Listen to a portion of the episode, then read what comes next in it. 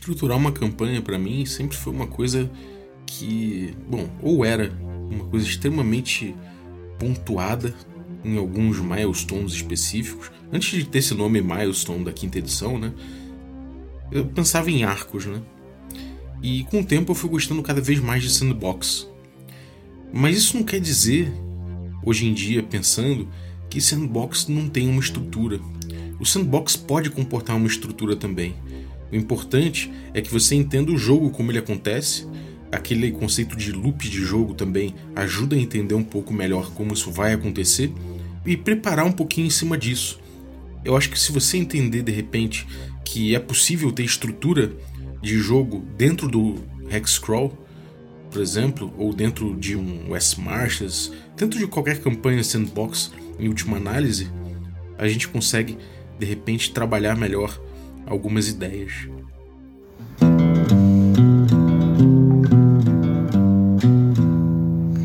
Café, ai ai café, café com quê?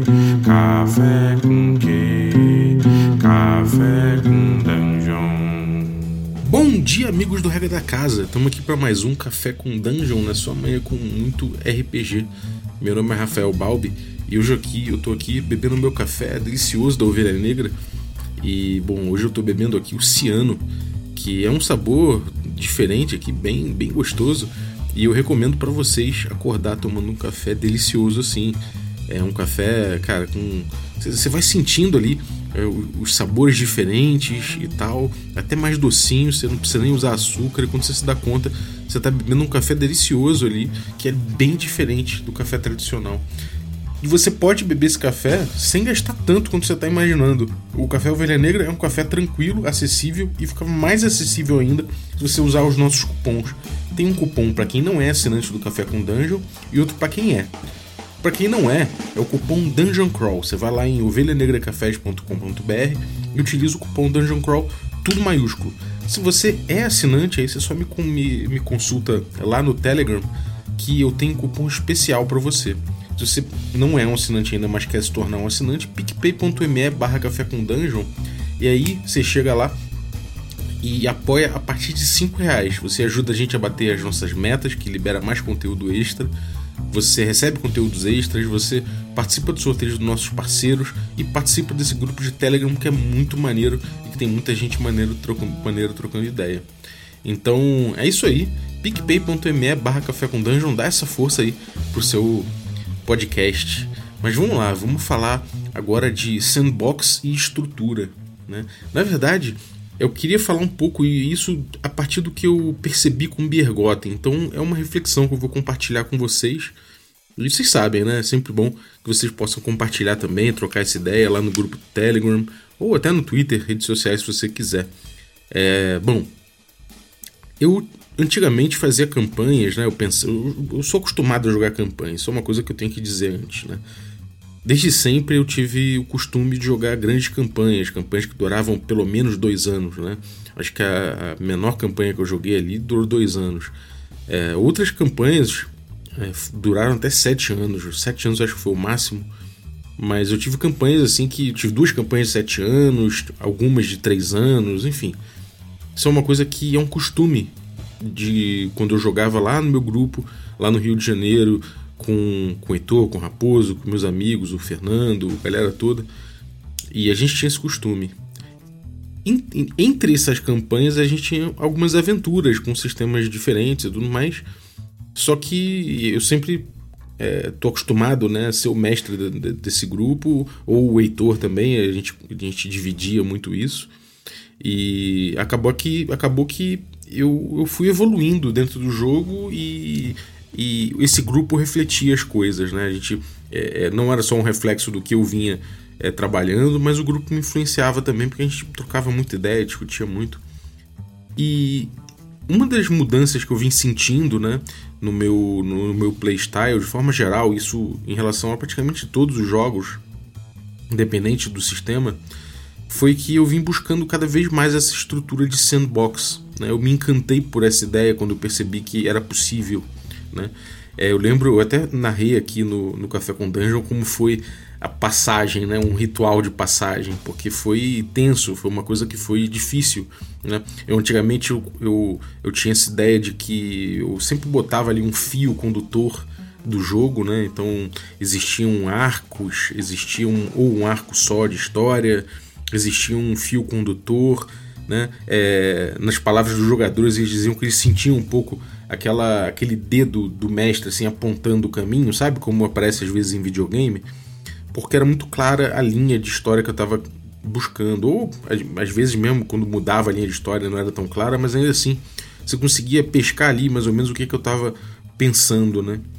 E com o tempo eu vim abandonando esse tipo de estrutura e me encantando por sandbox. Aí teve o um momento narrado, né, que foi a transição do meu da minha campanha de vampiro para um, um jogo que era muito direcionado dessa forma pelos arcos, para quando eu realmente abri o sandbox. E, bom, se você ouvir o episódio, você vai ouvir é, eu contando ali que eu desenhei todos os vampiros da cidade, eu preparei todo, todo, toda a teia política da cidade, larguei os jogadores ali, todos se deram muito mal, acabaram morrendo, não estavam preparados, não estavam acostumados com esse tipo de com, com esse tipo de responsabilidade, né, dessa liberdade. E isso foi uma culpa minha, foi totalmente culpa minha, né? Eu fiz essa transição de uma forma muito brusca, né? Quando eu, eu li a respeito, resolvi tentar, resolvi fazer isso, eu acabei fazendo no forceps. Mas essa, essa ideia acabou vingando no grupo e a gente teve campanhas, eu acho que incríveis, que todo mundo se recorda com muito carinho é, a partir desse momento, né? A partir dessa falha com essa campanha de vampiro. E. Bom, se você for curioso, volta aí, tem um, tem um episódio sobre isso no Café com Dungeon que, que eu acho que de repente pode, pode, pode ser interessante, caso você tenha achado legal o assunto. Mas eu quero abordar um pouquinho essa história do sandbox, porque eu comecei a, a abrir um pouco né, é, essa, essa ideia e trabalhar em cima dela. E a ideia é de que você vai soltar os jogadores ali, eles vão ter plena liberdade. Né? E nessa estrutura de campanha que eu estou acostumado, né, com bastante tempo, várias sessões, sabe? é, sem pressa. Meu jogo acabou se tornando bastante lento. Eu não estou reclamando disso, nem acho que é um problema exatamente, é uma característica minha. Os meus jogos, eles, de forma geral, ou são lentos ou são fulminantes, sabe? Muito rápidos. Aí, quando eu quero fazer uma coisa para evento, uma coisa one shot, aí eu faço um bagulho massacrante demais. Não tenho muito meio termo em relação a isso. Quando é campanha, às vezes até umas aventuras de algumas sessões, eu costumo cozinhar muito em fogo baixo, né, a campanha. E e assim, uma coisa que eu percebi em relação a isso com o tempo é que eu deixo muito solta as coisas, eu deixo muito a rédea solta, eu deixo a, os jogadores interagindo, eu deixo as relações surgindo, eu deixo os problemas naturalmente aparecendo, né? Porque acaba que eu aproveito muito mais o, os problemas que os jogadores trazem do que necessariamente os problemas que eu tô trazendo, né? Então eu deixo muito que eles, que, ele, que, ele, que eles criem né, é, é, esses problemas em busca de oportunidades. Então sinalizo muito com oportunidade e deixo os problemas de lado. Com o tempo, eu vim percebendo que é importante também você ter um certo ritmo, né? Que é interessante você poder controlar as sessões um pouco mais, assim, poder. E eu, aqui eu não estou dizendo botar de novo essa, essa mãozinha, né? Você é, apontar para os jogadores o que, que eles devem fazer para a aventura ficar mais legal, ou ficar necessariamente jogando elementos né, no jogo para forçar uma coisa. Eu até cometi esses erros assim, às vezes até cometo, né, achando que vai ser interessante eu, eu pegar e jogar algum elemento ali, uma treta, alguma coisa que dê um ritmo maior à campanha.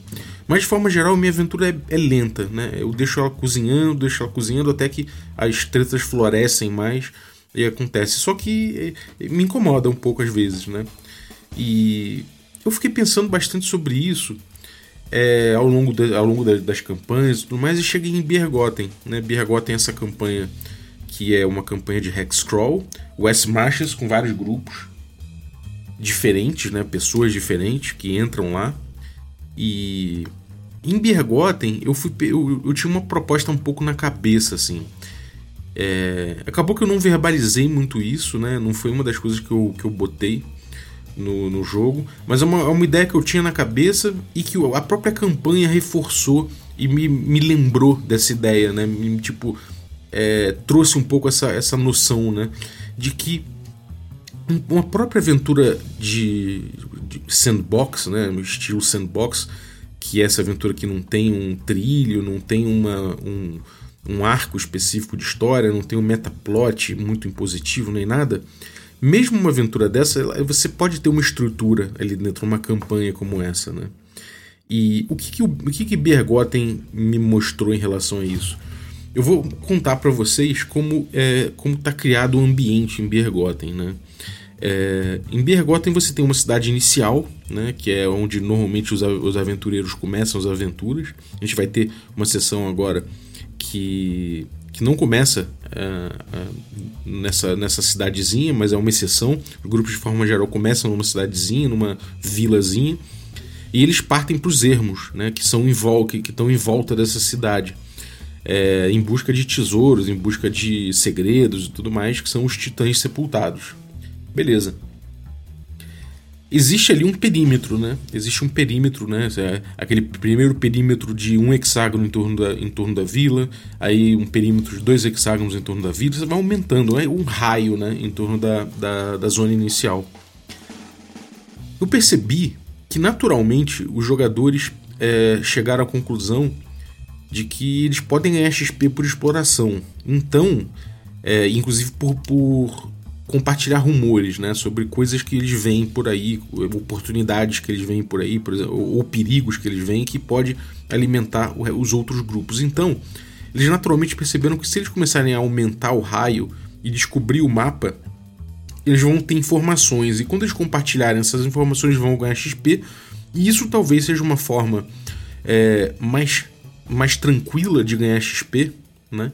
Do que você necessariamente entrar numa dungeon, do que você encarar um desafio, do que você, é, em vez de pegar um rumor e, e guardar, trazer para a cidade dividir, você entrar lá, sei lá, você viu uma, uma um tesouro específico é, enterrado numa tumba. Em vez de você entrar na tumba e encarar a tumba, a não ser que seja uma coisa muito que aparentemente seja mais rápida, né, mais ágil, esteja na boca, assim, você dificilmente vai e entra na tumba e encara a tumba, encara aquela dungeon, porque a dungeon, a gente sabe, é um momento extremo da vida do personagem, né? Ali é muito vida ou morte. É muito fácil você morrer numa dungeon, né? Você tá ali num lugar, num lugar onde, onde tem perigo o tempo todo. Ela é feita para isso, basicamente, né? É diferente dos ermos, onde você está ali navegando, existe uma contemplação, existe é, uma antecipação maior das coisas, porque você está num ambiente amplo, você vê as coisas mais distantes, você tem mais tempo de reação de forma geral. Então, é, eu sinto que os jogadores eles estão se permitindo flanar por esses perímetros, por esses raios em torno do, do hexágono inicial, porque isso vai dar o XP para eles que eles precisam para ganhar níveis. E conforme eles forem ganhando os níveis, provavelmente isso aí é uma coisa que é, agora a gente está chegando no primeiro grupo atingindo o segundo nível, né? E agora é uma, é uma parada que me parece muito lógico que conforme eles forem passando de nível, ganhando mais recursos, que eles comecem a explorar mais a fundo esses locais, essas localidades, essas dungeons, esse tipo de coisa. Então, parece se concretizar, e aqui eu estou dizendo que é parece só, eu não sei dizer se vai acontecer de fato dessa forma, mas me parece que há um primeiro ciclo do jogo que se forma, que isso que é no primeiro nível, talvez no segundo nível, os grupos explorando o ambiente mais próximo, aumentando esse raio cada vez mais, compartilhando os rumores e o conhecimento a respeito desse ambiente e aí parece que é, aos poucos grupo, os grupos vão entrar num segundo momento em que eles começam a de fato encarar esses desafios, em que eles começam a entrar nas dungeons, que eles começam a buscar os tesouros mais difíceis, que eles começam a encarar certas poss possibilidades de ganho maior através desses tesouros, porque esse tesouro é uma coisa que dá muito XP no D&D antigo que a gente está jogando, né? Então, além da exploração, eles vão ganhar muito com ouro. Mas chega um ponto que a exploração mesmo ela, ela seca. Você já não tem mais fonte de XP no, no, conforme os perímetros vão sendo é, conhecidos e observados, né? Então os rumores e, e os é, os features, né, os elementos do cenário que você pode compartilhar, eles vão acabando, eles vão minguando, as oportunidades vão acabando em, em, relação à informação, pelo menos nos perímetros mais imediatos, e aí os grupos eles têm duas opções: ou aumentar os perímetros, arrumar formas de, vi de viajar mais para longe, né, mais rápido, ou construindo, ou seja, construindo algum posto avançado, né, para eles poderem dormir e começar a aventura mais longe ou arrumando meios mágicos para isso, ou sei lá, dando alguma forma inusitada de fazer isso, ou eles começam a explorar os features que já foram descobertos naquele, naquele perímetro. Das duas, uma, uma dessas duas coisas vai acontecer. Acho que provavelmente as duas coisas ao mesmo tempo. É claro, há exceções. Já teve grupo que na primeira sessão entrou num covil, logo de cara, um covil de, de ursos coruja, e pô, é, eles conseguiram arrebentar com os ursos coruja e foi uma, uma surpresa muito grande para mim, né? É, foi o, o pó de mariposa. Eles entraram lá e eles arrebentaram com os ursos. Eles, inclusive, eles assumiram riscos que eram muito maiores do que eles. É como se no WoW você entrasse no World of Warcraft, um jogo eletrônico qualquer desse, você entrasse numa área que não é muito pro seu nível, sabe? Você não tá preparado ainda. As criaturas batem muito mais do que você e tudo mais. Isso é normal no old school, mas eles entraram num, covil desse e conseguiram se dar bem, tiveram. Não vou dizer que é só sorte, né? Eu acho que a sorte premia a ousadia. Eles foram ousados e a sorte premiou eles, de certa forma. Eles tiveram boas ideias também, né? aproveitaram bastante o combate full e eu tive muito azar dado também. E eles conseguiram é, arrebentar com, com o Covil. Inclusive saíram com bastante recompensa, uma recompensa interessante de lá. É, então, me parece que, a exceção, apesar das exceções, a dinâmica tem sido essa. E aí, né, vamos ver se de repente o acesso a itens mágicos aconteceu, de repente certas, é, certas ideias de, de locomoção mágica aparecerem no jogo, alguma coisa assim, os grupos comecem a expandir mais e isso pode abrir um novo ciclo de exploração. De exploração né? E o, o novo ciclo de exploração vai, é, vai começar uma, uma, nova tendência dos grupos começarem a utilizar esses, esses caminhos mais amplos para liberarem mais raios de hexágonos em torno. Aí imagina um, um, grupo que começa a ter fly, um grupo que começa a pegar uma montaria voadora, domar um hipogrifo, sei lá, esse tipo de coisa. E aí depois você vai ter um novo ciclo de exploração dos locais descobertos. Então me parece que isso vai gerando loops né? Isso vai gerando certos loops de, de jogo ali. Né? E esses loops eles estão acompanhando níveis, né? E também não, não somente os níveis, porque eles vão liberando XP, mas porque a, conforme os níveis vão aumentando, as capacidades dos personagens vão vai aumentando também. Então eles vão tendo mais recursos para explorar mais longe e mais recursos para encarar os maiores desafios das dungeons, arriscando menos a vida. Né? E isso me deixa claro que, apesar do jogo ser sandbox, o jeito que ele foi construído, não somente as regras que estão em uso é, do DDBX, que tem uma mortalidade grande, etc., mas as regras de XP e os loops propostos naturalmente por esses, por, pelo, pela conquista de XP. É, e o sandbox do jeito que está sendo feito ali, com S-marchas, vários grupos e, e, e gestão de informação do jeito que está sendo feita, a gente gerou uma estrutura de jogo né? Me parece que Bergotten atualmente ele tem uma estrutura de jogo sólida que está se construindo. É uma coisa que eu prefiro, prefiro é, é preciso confirmar ainda né, com gameplay. Então precisamos botar mais mesas, precisamos aumentar o número de mestres, mas me parece que está sendo construída uma estrutura né, muito organicamente. E isso é curioso porque não é uma proposta. Né? Eu não estou dizendo aqui, não estou botando um fio condutor, eu não estou botando um caminho a ser seguido, mas o que eu estou fazendo é que eu estruturei esse sandbox de uma forma que ele criou uma estrutura. Né? É, é quase como você, de repente. É, você já viu, já esse experimento de pegar uma caixa de som e botar na lateral dela é, areia e deixar essa caixa de som vibrar? Parece que, que. Eu não sei se é exatamente uma caixa de som normal, ou, enfim, tem um experimento desse no YouTube. As ondas sonoras, elas vão colocando, acho que é pó de imã, alguma coisa assim. Elas, elas vão fazendo padrões nesse, nesse pó de imã, não é areia, né? Pó de imã.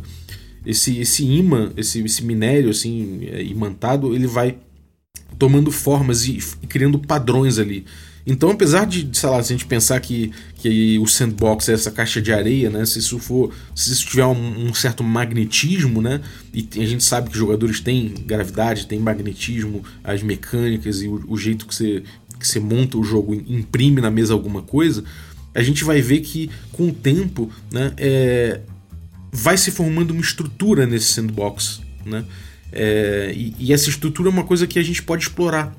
Né? A gente pode trabalhar em cima, a gente pode, com consciência a respeito disso, a gente pode aproveitar essa, essa estrutura para algumas coisas. Por exemplo, a gente pode aproveitar essa estrutura para entender melhor como distribuir o tesouro no ambiente, né? como construir é, e distribuir certas dungeons, é, como botar as oportunidades e, e, como, como organizar as informações ali. Quando a gente tem ideia dessa dessa estrutura, fica um pouco mais fácil pensar a coisa toda.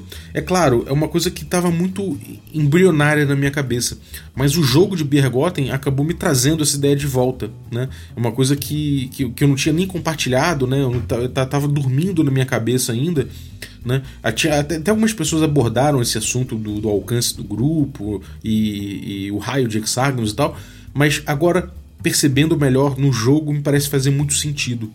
E aí eu coloco, eu trago para vocês essa reflexão, né? Mesmo num sandbox, qual a estrutura que seu jogo está to tá tomando? Como é que os tiers funcionam? Existem tiers no jogo? Né? Ou existem, é, né, é, existem fases assim mais genéricas? Ou um, há uma estrutura, há loops que tem sido que tem se formado no seu jogo? Como é que tem funcionado? Às vezes você quando vai pensar em sandbox, você não, de repente você não precisa largar o grupo ali simplesmente e deixar é, tudo, tudo solto, né? Às vezes você vai deixando solto, mas você vai percebendo emergir em certas estruturas e você aproveita essas estruturas. Quando você atua dentro das estruturas, me parece que o, ritmo acontece de uma forma mais natural, mas acontece um ritmo. Me parece que é, a sequência das coisas acontece de uma forma interessante, é, sem você precisar ficar tocando muito fortemente nela. Ela acontece de uma forma natural, mas pautada um pouco no jeito que você é, podou essa árvore, né? Que você vem podando essa árvore. Então deixa essa reflexão aí, né? De que de repente esse esse sandbox, né, acaba, acaba sendo quase um bonsai, né, que você vai só podando algumas coisas, vai mexendo em algumas coisas, você vai botando uma estrutura para que ele cresça, emerge, para que ele, ele, ele, tome uma forma própria, que ele emerja de um jeito saudável, mas que ele mesmo que vai dizer a forma que ele vai tomar. Então, é, acho que isso é uma coisa curiosa da gente analisar. Eu queria saber de você, né? Como é que você pensa esse tipo de coisa, se você já notou esse tipo de coisa na sua campanha, ou se você, de repente, pensando agora, você consegue é, perceber alguma coisa em relação a isso nos jogos que tem jogado. Então, é isso. Espero que você tenha curtido. É, mais um episódio de reflexão aí. Muito obrigado, você que ficou ouvindo a gente até agora, a gente não, me ouvindo até agora. É, valeu, Zaço, pela tua audiência. É, sextou, né? e hoje tem live do Café com Dungeon, né?